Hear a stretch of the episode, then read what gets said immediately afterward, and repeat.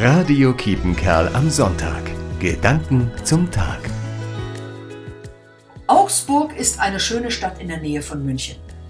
Für mich als evangelische Pfarrerin steht sie für das evangelische Grundbekenntnis, die Confessio Augustana. Gegen Kaiser und Papst haben die Evangelischen 1530 formuliert, wie sie die Sache mit Gott und der Kirche sehen und wie sie die Bibel verstehen.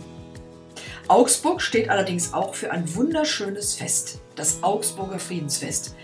Immer am 8. August feiern die Augsburger einen Feiertag, den nur sie haben, bundesweit.